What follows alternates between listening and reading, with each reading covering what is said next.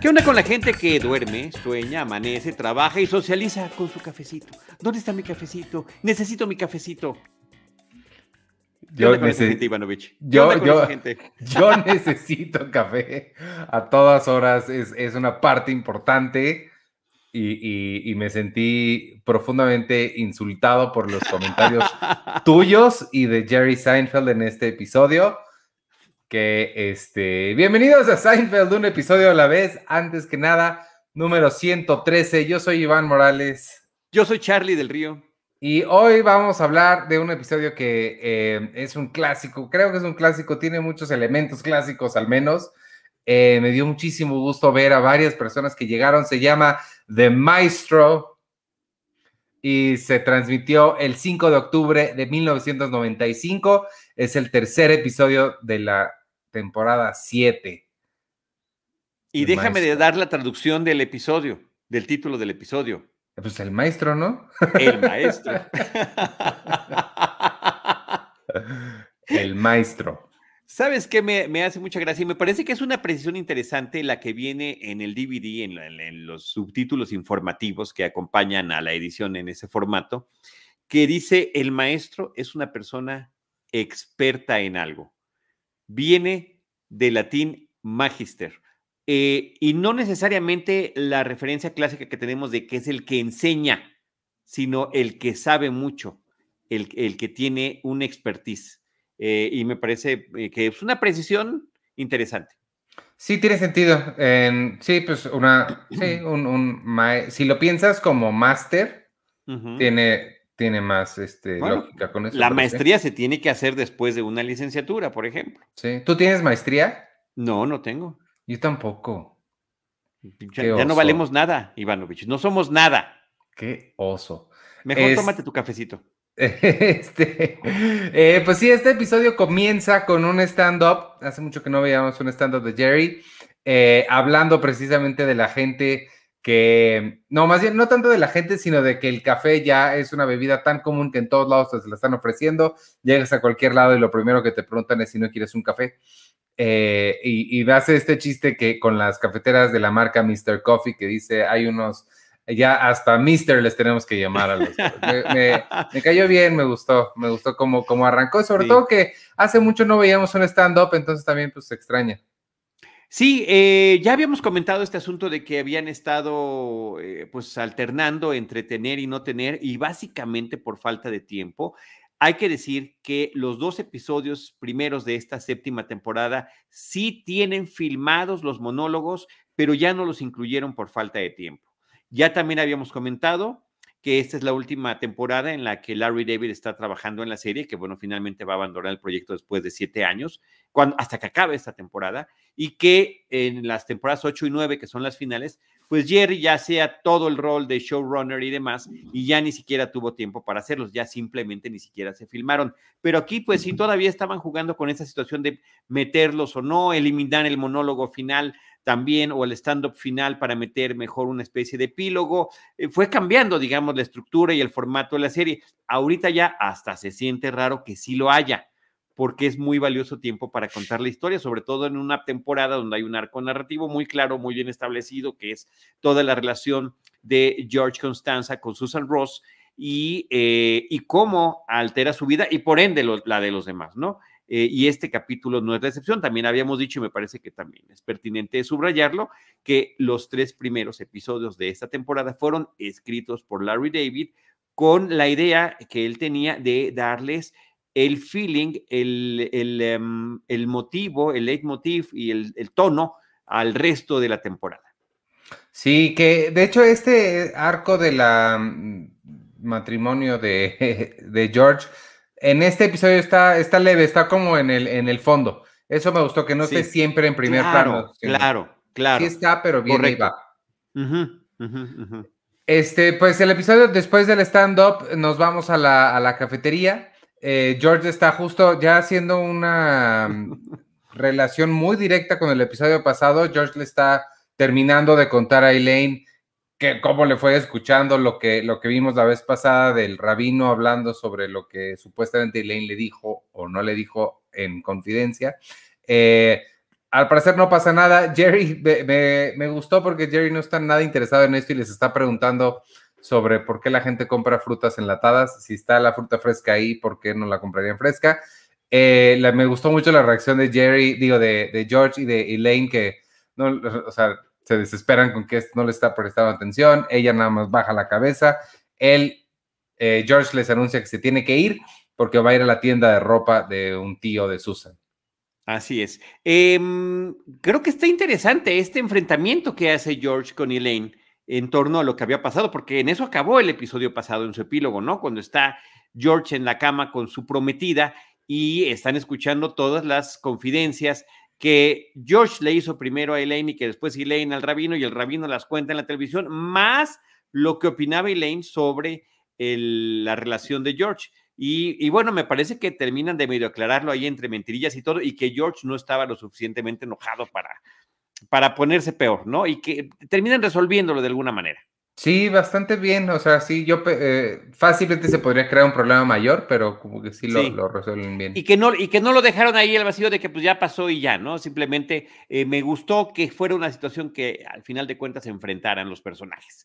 Ahora, en, regresando a toda esta información adicional que nos dan los DVDs, tú que los has visto también estos subtítulos, eh, hay veces que nos da datos interesantes sobre la producción, qué ya se filmó, cuánta gente había, quiénes participaron, qué se quitó o no del guion y demás. Y hay veces que si dicen, eh, pues no sé, este, mm, Hitler, eh, te ponen Hitler fue un hombre que este, fue líder de Alemania en la Segunda Guerra Mundial y bla, bla, bla como que no es tan interesante, ¿no? Sin embargo, la que pusieron hoy sí me lo pareció. Cuando Jerry no está poniendo atención en el tema de la discusión y el enfrentamiento que tienen eh, Elaine y George, este dice, habla de la fruta enlatada, ¿no? Y, el subtítulo te dice, bueno, es que es la, la, la, historia de la comida enlatada es muy interesante porque se remite a la época de Napoleón y donde él abrió un concurso al público con un premio económico para que se desarrollara un método para conservar la comida durante más tiempo posible para las tropas de su ejército. Y que en un principio hubo empaques de cristal, ¿no? Envasados, pero eh, pues no era práctico para los soldados y finalmente se desarrolló eh, pues la tecnología de la comida enlatada. ¡Wow! Hasta Napoleón, órale. Exacto, y, las condiciones en las que se crea, a mí, me parece que está muy bien. Me, sí me pareció lo suficientemente interesante para compartírselas a todos ustedes. Sí lo es, no, no, no me lo imagino. Como de plática de café. Ay, me hubiera hecho un café para este episodio, buen punto. Damn it.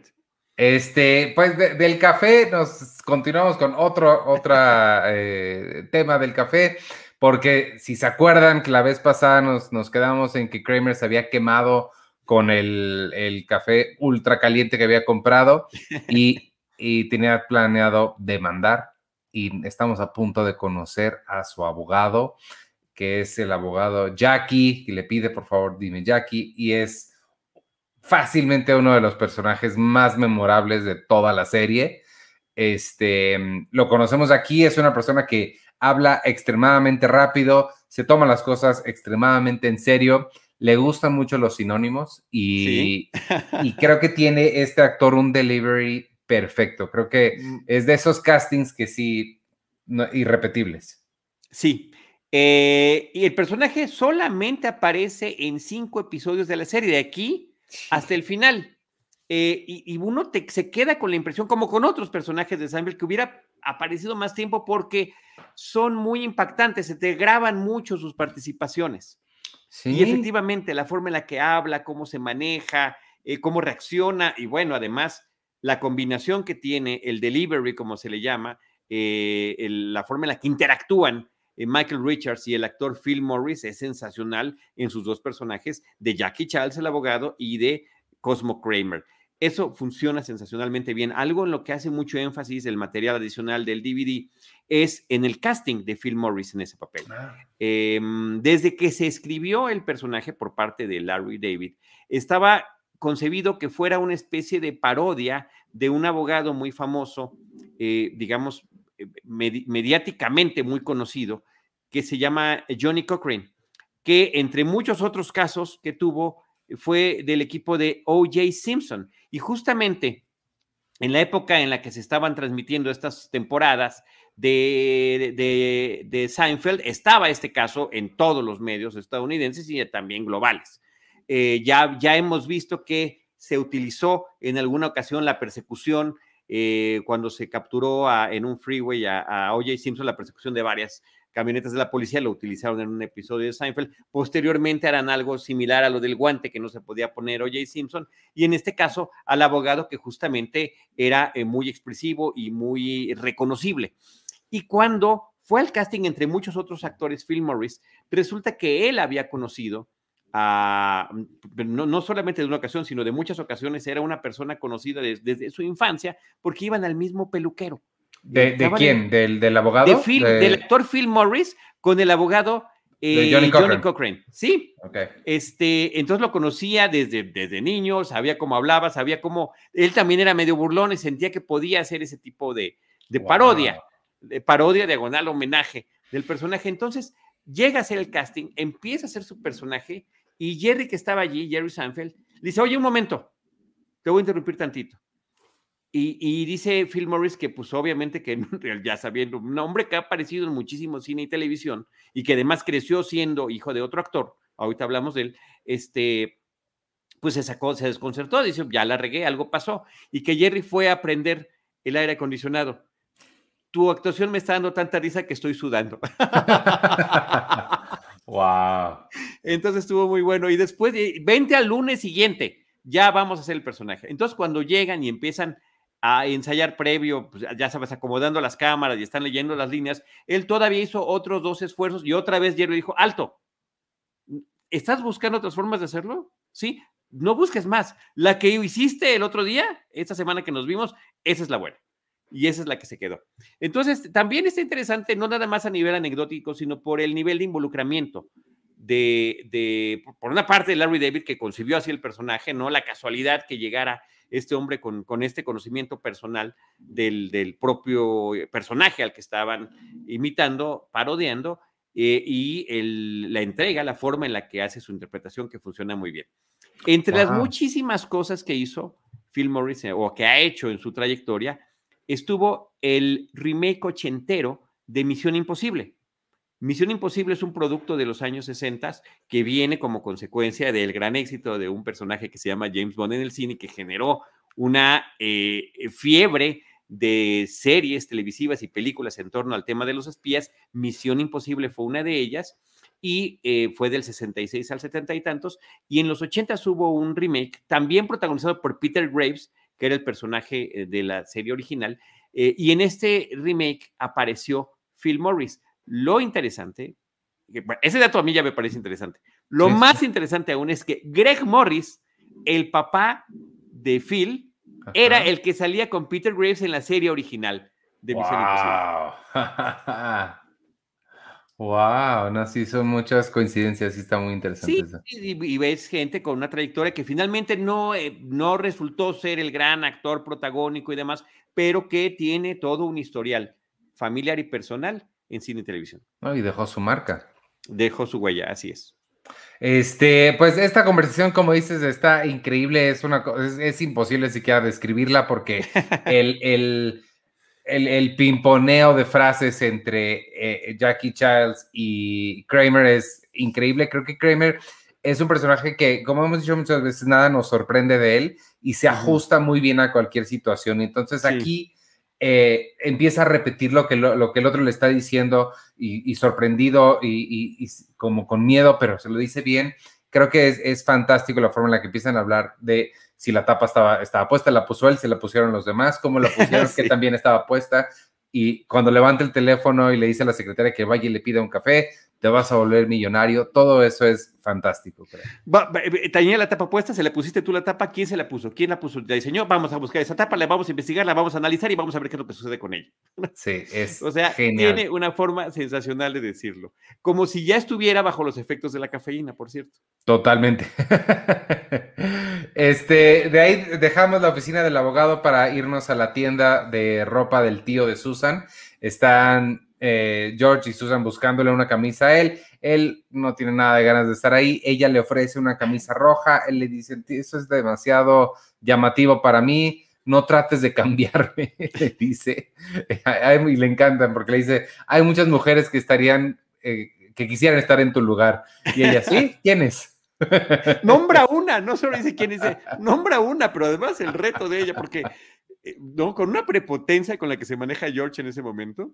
Pero me encanta. Y este, él, le, George se, de repente voltea a ver al guardia de seguridad y está muy consternado porque tiene que estar parado todo el día. A Susan pues, no le importa mucho esta conversación porque es el guardia de seguridad, ¿qué te importa? Tiene que estar parado. Y en voz en off escuchamos, me voy a casar con esta persona que ni siquiera le importa un guardia de seguridad.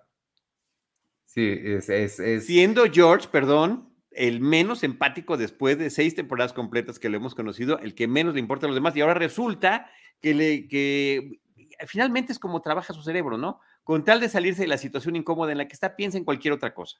Sí, no, y tiene mucho sentido. O sea, sí podría parecer algo incluso incoherente con el personaje de George, pero también es mucho la interpretación de Jason Alexander que, que te lo crees, o sea, como que de alguna forma entiendes por qué está haciendo lo que está haciendo, conociéndolo. Así es, así es, así es, así es. Eh, el otro detalle que me pareció interesante, eh, que no sé si lo notaste, el tío de Susan, el dueño de la tienda, ignora por completo a George.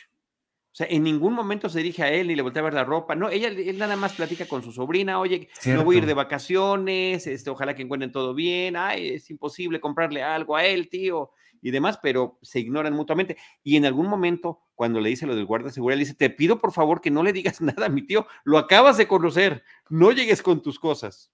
Sí, no me fijé que él no le hablaba, pero sí es cierto. Sí, no, no, ni lo volteé a ver. Sí.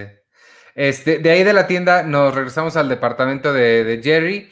Em, eh, eh, están, eh, está, llega Kramer, le cuenta todo lo que, lo que Jackie Chaz les, les dijo y Lane es entendible también porque la conocemos, le parece esto una estupidez. ¿Cómo es posible que alguien vaya a demandar a alguien por el porque el café estaba muy caliente? El café se supone que tiene que estar caliente. Eh, y Kramer, por supuesto, no tan caliente. este, y nos enteramos que volteamos a ver y hay alguien tocando la puerta del departamento de Kramer. ¿Quién es esta persona? El maestro, el que le da el nombre a este, a este título, es un amigo, de, el nombre a este capítulo, es un amigo de ellos que le pide a todo mundo que por favor se refieran a él como el maestro. Y lo curioso de esto es que al parecer todos están embobadísimos con él, ¿Sí? excepto Jerry. Jerry, ¿sabes qué me recordó? No sé si te acuerdas de esta caricatura, de este segmento de los Animaniacs, en el que había un pollo que se llamaba Kikiribú, y trabajaba de abogado o trabajaba de contador y de diferentes trabajos reales y había una persona en toda la caricatura que se la pasaba diciéndoles a todos, pero es un pollo, no pueden ver que es un pollo. Así sentía Jerry en este claro, episodio. Claro, un, un individuo lo suficientemente prepotente y pretencioso para querer que todo el mundo le diga maestro, ¿no? Se llama Bob Bob el personaje. Eh, eh, también es una joya en este episodio. Me parece que, fíjate que te voy a decir algo, es como muy difícil relacionar que estos dos personajes están coexistiendo en el mismo episodio, porque además nunca interactúan, están en líneas, eh, eh, digamos, dramáticas distintas, pero los dos son extraordinariamente recordables. Bueno, uno aparece en cinco más y hubo una, en algún momento se, se, concibió la idea de que pudiera haber un spin-off de Jackie Charles, así de ese tamaño. poco? al final nunca se hizo nada, pero fue una posibilidad que en algún momento se barajó. Y en el caso del maestro, pues bueno, ni más ni menos que le termina dando el título al episodio. Eh, y, eh, hace su marca desde su primera aparición, aunque lo veamos de espaldas, porque, bueno, se supone que es conductor de una orquesta, quiere que todo el mundo le diga maestro, porque eso es lo que es. Y, este, y está tocando, pero de manera rítmica, la puerta de, la puerta musicalmente, ¿no? Hasta eso trata de aparentar. Mira, aquí Manuel González nos está diciendo, el, maestro es Mark Mark Metcalf, mejor conocido como el tipo de los videos de Twisted Sister. Efectivamente, este hombre fue utilizado en muchas ocasiones como personajes de autoridad. En los videos de Twisted Sister siempre aparecía en uno como el papá gritón que estaba regañando y casi salpicando de saliva a su hijo hasta que éste se convierte en el vocalista de la serie y lo lanza por la ventana. Y en el otro era maestro este, escolar y también regañando a los alumnos. Y ese, ese estereotipo que tenía de persona de autoridad lo traía desde una película que se llama Animal House, Colegio de Animales, una película seminal en, el, en, el, en, el, eh, en la historia del cine estadounidense, en el cine de adolescentes, eh, una película que no solamente generó toda una serie de, de estilo, de hacer cines de finales de los 70s y todos los 80s, de alguna forma estaban conectadas con Animal House, con el estilo de humor que traía la película completamente irreverente. No, eso merece toda una historia aparte. Y ahí tenía un personaje que era un, eh, como especie de militar que también se la pasaba regañando a todo el mundo. Ah. Eh, sí, he visto Animal House, pero no lo, no, no lo ubico, no lo recuerdo de la vi hace mucho tiempo. Sí, sí, bueno, es una película que sí, todos hemos visto alguna vez a los que nos gusta el cine, pero efectivamente tiene rato que no la vemos. Yo tuve que, me, di a la tarea de buscar escenas donde salía él y efectivamente sale gritoneando, igual que lo hacen los videos de Twisted Sister. Mm. Eh, me gusta porque también les, obviamente tiene que presumir todo lo que tiene. Una de las cosas que presume es una casa que tiene en Italia, en la Toscana, donde pasó mucho tiempo. Y me, me encanta esto, sí no creo que no puedo señalar a alguien, o sea, no, no, no puedo recordar a alguien específico, pero sé que he conocido a este tipo de personas que, o sea, ni siquiera les estás, te, dan información que ni siquiera les estás pidiendo, porque en cuanto Jerry le pregunta que cómo le fue o qué tal está, él le contesta, pero ni se te ocurra ir, ¿eh? porque ya, ya no hay nada, no hay, no hay casas, no hay nada para retar, ni lo pienses. O sea, nadie, cero personas te preguntaron si podía ir. Cero. Claro, claro. Sí, insisto, vuelvo a decir la palabra, pretencioso. Aquí nos está diciendo Miquel Torralbo, por ejemplo, dice, lo peor es que hay quienes son como el maestro, quieren que los llamen por su título antes que por su nombre. Yo conocí una persona que quería que le dijeran licenciado. Eh, y llegó al punto de mandarse a enmicar una copia de su título universitario para colgárselo como gafete para demostrar que eh, tenía una licenciatura y que debían de llamarle licenciado. ¿Sí? O sea, e, es un ejemplo. Hay muchos, hay muchos. Y como el otro que estás diciendo, me parece que más, ¿no? Eh, pretensiones por alguna propiedad, por algún paseo, por alguna... Pero no, no, ya no hay. O sea, eso, ese radio es el mejor, pero ya no los hacen. Ya no lo vas a poder conseguir. Eso y el síndrome de mi papá es bombero, los me caen tan gordos, ¿sabes? Esa ¿Cuál, gente ¿cuál es ese síndrome? ¿Cuál es ese síndrome? Esa gente que siempre tiene que, que tú le dices, me compré un chocolate y te contestan, yo me compré dos, que siempre tienen que tener una cosa arriba que tuvo Ya, ya, una rayita más, una rayita más arriba. Y, le llamo síndrome de mi papá es bombero porque ya nada más falta que te digan, ah, y mi papá es bombero además. Oye, no me lo sabía como el síndrome del bombero. No, yo lo acabo de inventar. Ok, este, mira, Manuel González dice los doctores, por ejemplo, y Jimena eh, Arceo dice los ingenieros. Este, ahorita me acordé de otro. El vecino de una amiga, un vecino de una amiga, insiste en que le digan doctor. Eh, si es médico, ¿no? Pero pues en las juntas de vecinos y demás, doctor, llega al punto de que sale y entra a su casa con el estetoscopio puesto. Yo lo he visto, yo lo he visto. O sea, increíble. Que es el punto que hace Elaine más adelante, como, o sea, en el contexto de la, de la filarmónica y todo, es entendible que te digan, ¿no? por supuesto. En el hospital, claro que te van a decir doctor, pero en, la, en el Oxxo, ¿no? O sea, doctor, ¿me pasa las papas? Ay, no. Este, eh, bueno, pues de ahí nos dejamos al, al, maestro que se ofende porque... No, espérame, pero además la aclaración, es él este, el conductor de una orquesta de la beneficencia de la policía. O sea, realmente tampoco es así como que de la gran filarmónica. No, porque se ofende cuando Jerry le dice Bob, se ve que, que, se ofende. Al final se termina yendo con Elaine, que se ponen a coquetear, y Kramer le reclama a Jerry. En esta cosa que te digo que todos están embobados, eh, Kramer le dice, oye, lo ofendiste porque a él le debes llamar maestro. Y es cuando sale lo de, lo de la, policía. Sí, y luego también le hace la referencia de, Flight of the Bumblebee, ¿no? Del vuelo del, del, abejorro, que es una interpretación increíble y todo. Y bueno, siempre mencionar que es el tema del avispón verde, ¿no? Que es un tema clásico que se utilizó como entrada y tema principal de una serie televisiva que estaba pues eh, paralelo a la época de, de, Batman de los años 60. Por cierto que cuando sale, en un momento se asoma Kramer a despedir a Bob, ¿no? Todavía le grita algo, alguna, ah, porque le dio un bálsamo para la quemadura. Ah, claro. Es ahí cuando le dio el bálsamo, ¿verdad? Sí. sí. Le dio el bálsamo para la quemadura y sale para agradecerle o algo. Y me dio mucha risa en el subtítulo, porque en el DVD te cuentan las entradas de Kramer. Esa es la entrada de doscientos y tantos de Kramer y demás. Y dicen, esta no cuenta porque no salió completamente del departamento. este, de ahí nos vamos a la, a la cafetería. Jerry está, justo le comenta sobre la camisa a George. Él le dice, este, no te gusta mi camisa, ¿verdad? ¿Por qué te parece demasiado flashy? Le dice, sí, siento que me está quemando la retina. Claramente no la escogiste tú. Y George te empieza a decir, te empieza a sacar su molestia que tiene con el tío de Susan porque el guardia está ahí parado.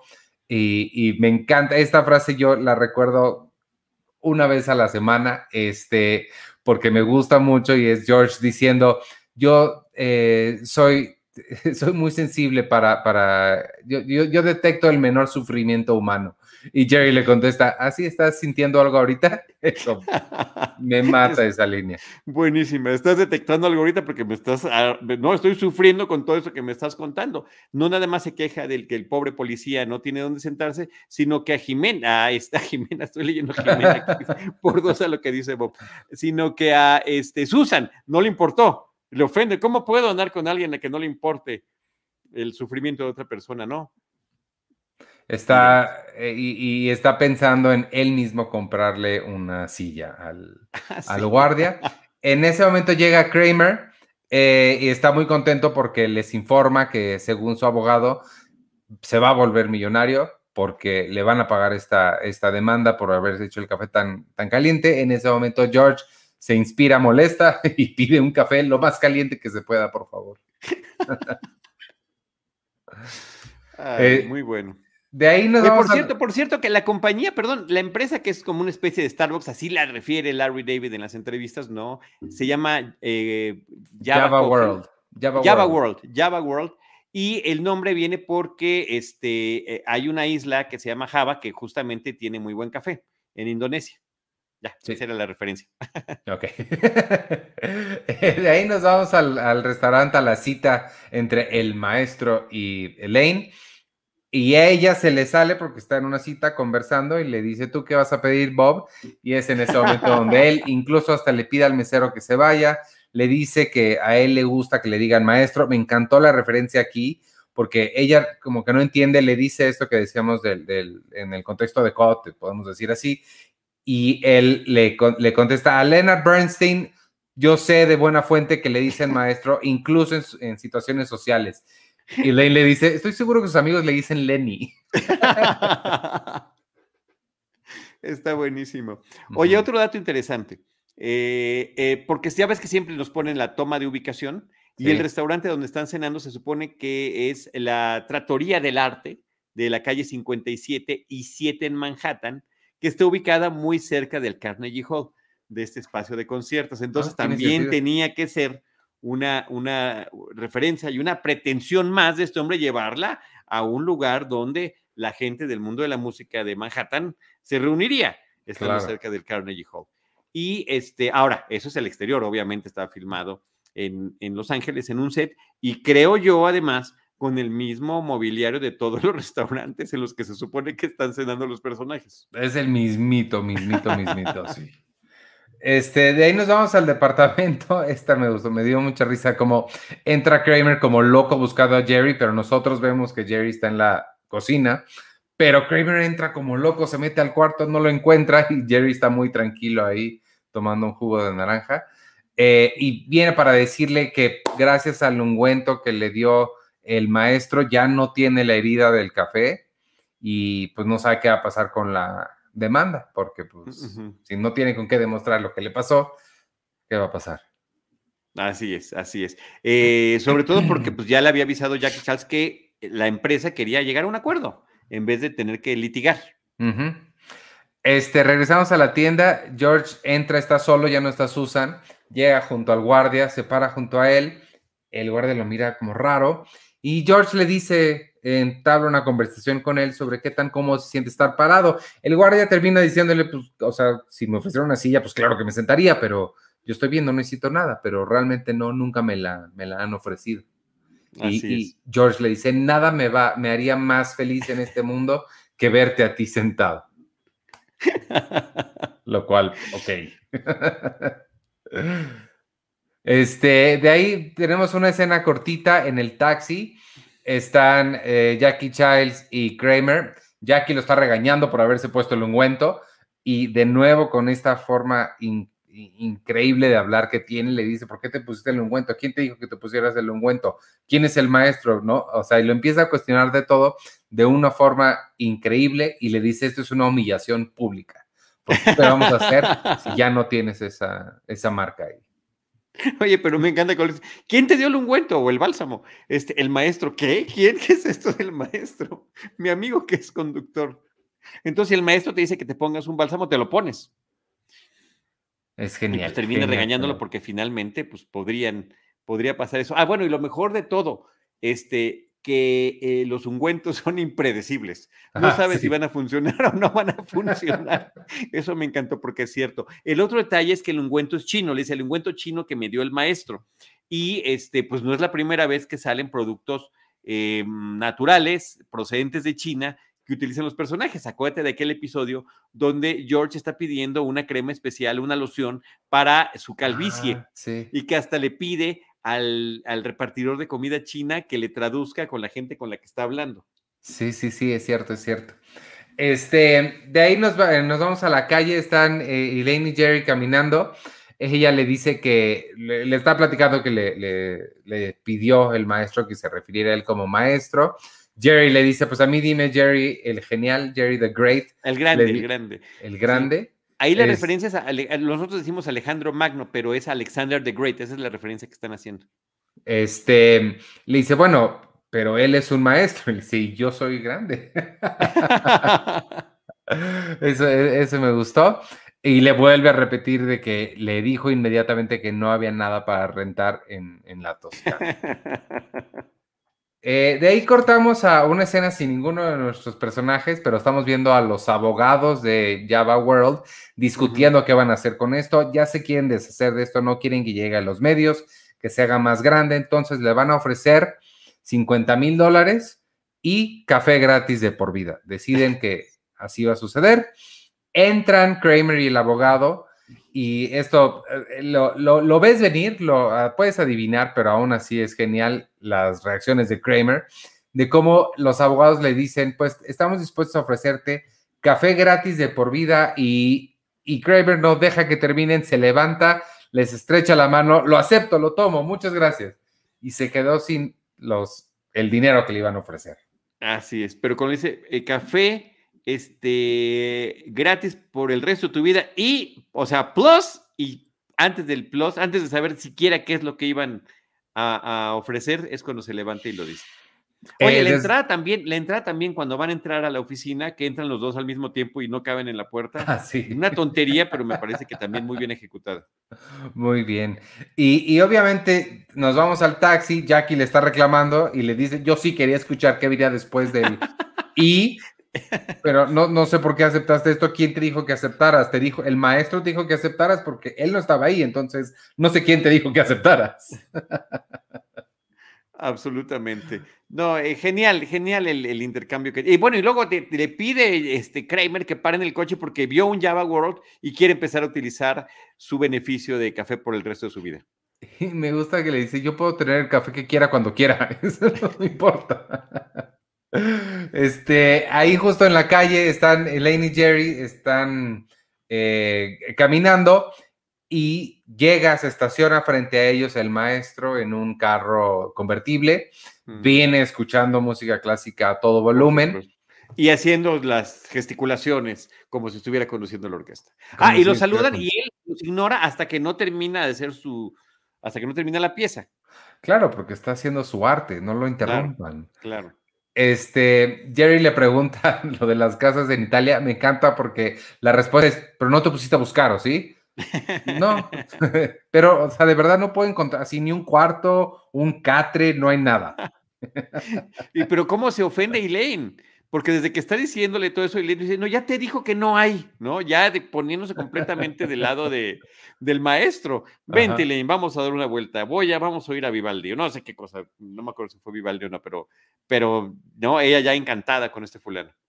Se, se arrancan y se van. En ese momento llega George y le, le justo le dice, se acaba de ir el maestro con Elaine y me encanta George, ay, me perdí al maestro. Realmente lo quería ver. Este, le vuelve a repetir la de las casas en la Toscana. George le dice, ¿por qué quieres rentar algo ahí? No, entonces, ¿qué te importa? Y se va. Eso me encantó también. Ah, ah, sí, está bien, pero me parece que es el tipo de cosa que hubiera hecho George, obsesionarse con algo así. Totalmente. En lugar de Jerry. Totalmente. Pues es lo que se está obsesionando con la silla del señor este. Claro, claro. Pero exacto, sí, exacto, exacto. Es ese, ese tipo de acciones obsesivas son muy de George. Totalmente. Este, regresamos a la cafetería. George eh, le está eh, le, está diciendo a Jerry, pues claro que él no quiere que, el maestro no quiere que vayas a la Toscana, ¿para qué querría estar ahí? ¿Para qué quería, querría él que estuvieras ahí? Y le dice, además, seguramente sí hay más, más espacio, pero él no quiere que estés. ¿Sabes de qué tamaño es ese lugar? Es como North Dakota, que es un estado que es muy grande y me encanta la, respuesta de Jerry porque nada más le dice, eres un idiota. ese, me gustó. Pero George también lo que quiere es hablar de la silla, porque esa es la obsesión con la que él trae, ¿no? Eso te iba a decir, él, ¿a qué aplica la clásica frase en español? Cada loco con su tema. Cada loco con su tema. Jerry obsesionado, ¿por qué no me deja ir a la Toscana o por qué no quiere que yo investigue sobre la Toscana? Y George sigue obsesionado con el tipo de silla no, yo ya no si se la va a dar o no, ya está seguro que se la va a dar. Hablé con el guardia de seguridad y él sí quiere una silla. Silla, ahora hay que ver cuál es el tipo de silla que voy a, darle, ¿no? Y empiezan pues ya a discutir si es un banco, si es alto, si es bajo, si tiene respaldo, si no tiene respaldo, etcétera, etcétera. Me gustó mucho, me recordó mucho porque ese es el tipo de conversaciones que uno tiene en un set haciendo una película, que son decisiones tan irrelevantes, pero que sí son conversaciones que tienes de, de verdad. Claro. ¿Qué tipo de silla quieres? ¿De qué color? ¿De qué tamaño? Me recordó mucho a esas conversaciones que son necesarias, pero sí de, ah, ok. necesarias y absurdas. Sí. Em, Jerry, antes de, irnos, está decidido en averiguar si hay lugares. Me llamó mucho la atención que genuinamente no se le ocurría cómo averiguar si había lugares en renta allá, que yo dije, o sea, pues, digo, entiendo que internet no había, pero una agencia de viajes, algo, y no, no se le ocurría nada. Lo único que se le ocurrió es que Poppy, a quien ya conocemos muy bien, es de esa región de Italia y le va a preguntar a él si él sabe algo. Así es. Y corre a un teléfono público para hablarle y George pues decide irse, ¿no? Inclusive había una escenita eh, adicional donde George decía, la cuenta la va a pagar él. Porque yo sí me quedé con esa inquietud. De repente los dos dejaron la mesa a mitad de la comida, ¿no? Claro. sí, no me fijé en eso, pero pues me, sí. Me pareció sumamente extraño. Ajá.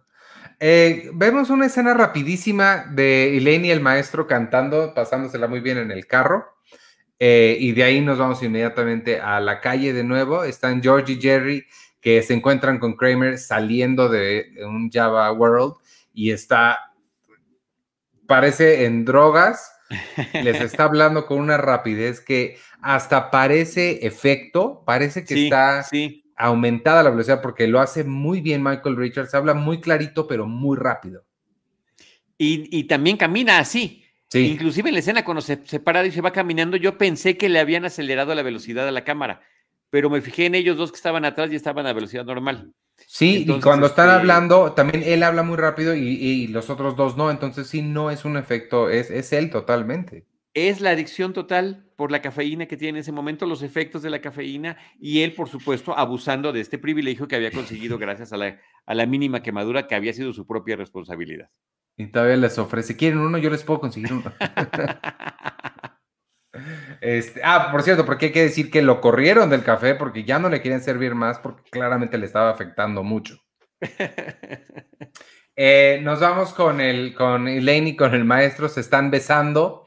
Ella se le ocurre decirle Bob y él mm, no, le, no, no le parece nada y cambia de nuevo a decirle maestro.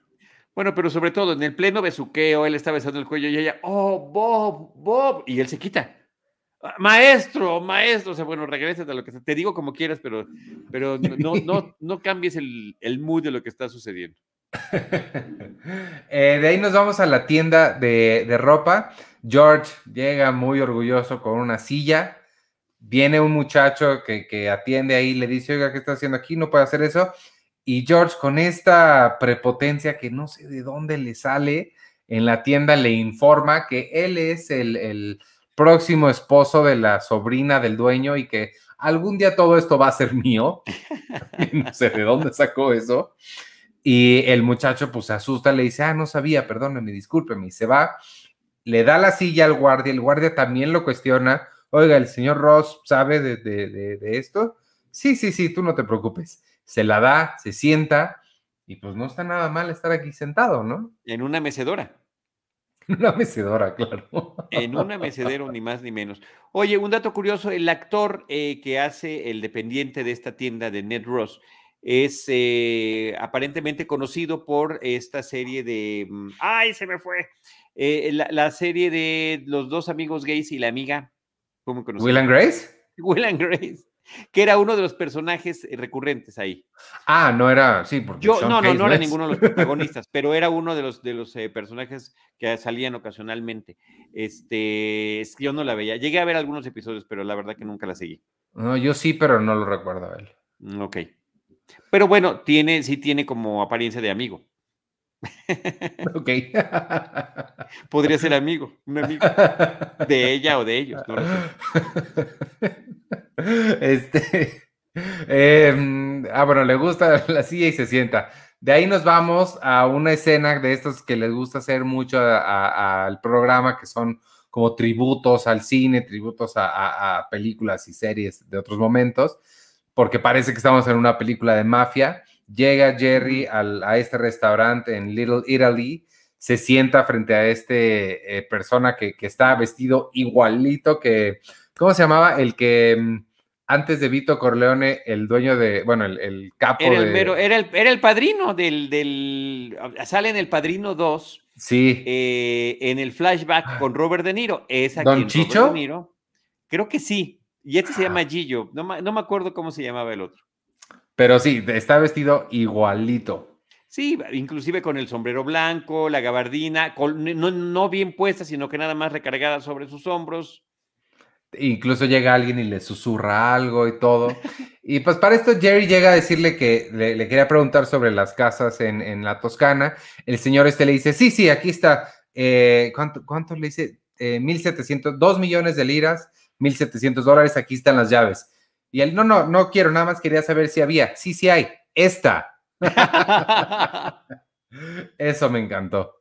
Pues es que está padrísimo porque básicamente lo está intimidando para aceptar lo que él solicitó. Sí. O sea, el otro ya daba por sentado con este, con este look y eh, comportamiento mafioso de que lo tenía que tomar, ¿no? Ya te conseguimos lo que querías, ahora lo tomas. Sí, totalmente. Y este, bueno, eso, de aquí nos vamos a la tienda. Esta, también esta, esta me pareció un poquito exagerada, pero de todos modos creo que se la perdono porque funciona. Y es que están asaltando la tienda y a lo- en todo este relajo que se arma, el guardia de seguridad no se despierta porque se había quedado dormido en la mecedora. Por cierto, este, en una escena previa de la tienda del tío Ned, había entrado atrás de George el doble de Michael Richards, al que siempre vemos. Y en esta escena final, los que están siendo asaltados, eh, como parte del- de, la, eh, de los- la clientela del lugar, son la doble de cuerpo de, de, de Elaine y el doble de cuerpo de Jerry. Me parece, eh, ¿dónde está Wally? Sí, sí. De hecho, ¿dónde está Norman? nunca Es lo la vemos. pregunta. Ahí lo dicen, Where's Norman? Eh, eh, así se llama el- en el subtítulo el- esta sección para ubicarlo a él. Y nunca lo vemos. Y nunca lo vemos. Bueno, esta vez sí lo vi. Debo decir que esta vez sí lo vi. Porque Ah. entra así de frente perfecto. Este, la- lo, lo que sigue es ya el, el epílogo del- de, la, del, del, capítulo, pero sí me interesa mucho ver qué tienes que decir al respecto, porque... No, traté de investigar lo que me quieres preguntar y no lo encontré, pero bueno, ah. dímelo. A ver, voy a decirte lo que seguramente querías saber. ¿Dónde grabaron, dónde filmaron esa escena? Eh, primero que nada, después de los créditos finales en los epílogos, ya los de los subtítulos ya no ponen nada. nada más ponen así de cuál fue el rating del episodio y demás, y me, pareció penoso que no pusieran algo como, como fuera eso. Lo busqué en, en Movie Database, lo busqué en diferentes fuentes y no encontré dónde lo hicieron, porque lo hicieron bien. Está, está bien, eh, bien elegida la casa que, en la que finalmente se encuentran para darnos esta apariencia. Hay primero una escena que nos recuerda una película que se llama A Room with a View, este, que justamente es donde están, se supone que ya pasaron una semana amorosa en la Toscana, el maestro e Elaine, y están viendo pues unos viñedos en la ventana que se nota que es, ¿no? Que es un fondo falso. Como muchos de los fondos falsos, cuando Elaine también se iba de vacaciones con el psicólogo, que primero estaban en Italia y después estaban en Francia y se veía la Torre Eiffel y demás, ¿no? Pero después caminan hacia un balconcito, abren, la, abren la, el balcón este, y entonces ven que están llegando en taxi eh, Jerry y Kramer este, peleándose con el taxista porque a lo mejor ni le dieron propina ni nada, porque la casa que les consiguió Chicho es justamente la de enfrente, ¿no? Eh, los ven con desdén y Lane y el maestro, imagínate, Lane después de una semana con el maestro ya se mimetizó y dice, claro, estos no entienden, ¿no? Por eso nos apenan los, los, los connacionales acá, los mismos gringos acá, y cierran la ni siquiera los saludan ni nada, se meten otra vez a lo suyo. Y los otros pues están viendo la casa como para entrar. Mira, este, por el tipo de casas y de construcciones y de dinero que hay en California, pues no ha de haber sido difícil encontrar una casa que diere el look. Claro. Pero está muy bien, está muy bien elegida. Pero igual y fue un set, ¿no? También se vería medio. No, no, a mí se me hace que sí. Sí me dio tip de casa, eh, ¿Tú crees que fue set? Ya me no, lo dijeron. Yo lo, sentí medio falsón. Y, podría ser porque la toma se ve desde el balcón, o sea, sí filmaron desde un balcón o desde una parte alta para poder verlo. Sí, hacia abajo. Pena que Si alguien lo encuentra, sorpréndanos y compártanlo, por favor. Pues sí. Este, y pues ya ahí, ahí termina el episodio. No sé qué, qué, te pareció. A mí me gustó mucho, mucho. Esta, esta temporada me está gustando mucho, ¿eh? mucho, mucho, mucho. Sí, pues es, eh, es ya de las temporadas que tenemos más frescas, ¿no? Por ser las últimas. Claro. Eh, y la inclusión del maestro y de Jackie Childs en este episodio son sensacionales. Totalmente. Este, de, verdaderamente de, de ensueño y funcionan fabuloso para el universo de estos personajes. O sea, logran, logran algo muy interesante y que lo seguirán haciendo afortunadamente. Insisto yo, todavía no conocemos al nazi de la sopa, al subnazi, que es crear personajes que se nos quedan muy, muy bien recordados. Sí, total, totalmente. Este, pues no sé, ¿algún otro dato más que tengas del episodio? No, nada más. Bueno, que la Toscana ha sido multireferida a lo largo de la historia del, episodio. Lo de Poppy ya se había mencionado en alguna ocasión eh, y hay varias referentes ahí en torno a esto, ¿no? Inclusive hay, un, hay una página que es Maps About Nothing que te menciona en qué episodios mencionaron tal o cual lugar, ¿no? En este caso, Italia te dice todas las veces que mencionaron Italia en los episodios de Seinfeld.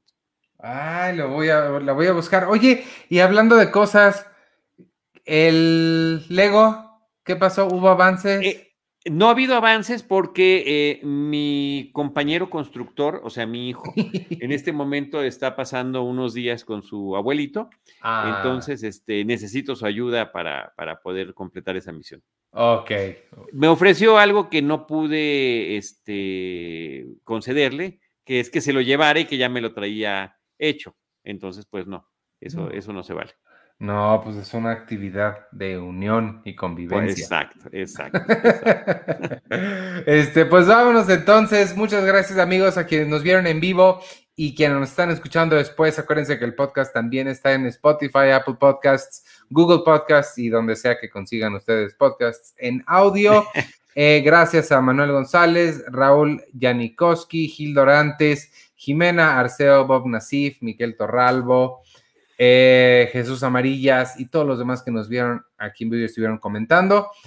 Eh, no sé, olviden que el, bueno, mañana es el Cineclub 99 para todos los miembros del Patreon de Cine Premier. Se pueden unir en patreon.com diagonal Cine Premier. Estamos hablando de Las Vírgenes Suicidas mañana. Y la semana que entra nos toca la segunda aventura de James Bond en el cine, en, en James Bond, una misión a la vez, que es un proyecto que me está gustando como no tienen idea. Qué padre, qué padre. From Russia with Love con Sean Connery en ese eh, proyecto que estamos compartiendo Iván Morales, Carlos Gómez Iniesta, un servidor y como productor Jaime Rosales. Oye, y Gil Dorantes dice, ¿para cuándo en Netflix Seinfeld? Tiene casi un año que no puedo ver ningún capítulo. Seguimos sin tener ninguna información. Ahorita el rumor es que será en septiembre, pero mira, tiene dos años exactamente que dijeron en Netflix, ya lo compramos para el 2021 y el 2021 se nos va a acabar y no vemos claro. Sí, esperemos que llegue de sorpresa. Ah, igual y ahora cuando salga Star Plus. Star Plus trae Los Simpsons, Netflix, Seinfeld. No es mala. este, ah, para hacer la, guerra de las plataformas. Pues ojalá. Este, pues vámonos. Yo soy Iván Morales y me pueden seguir en arroba Iván Morales y gracias. Yo soy Charlie del Río, me pueden seguir como arroba Charlie del Río y también como Charlie del Río Cine y Series en Facebook. Hasta pronto. Bye.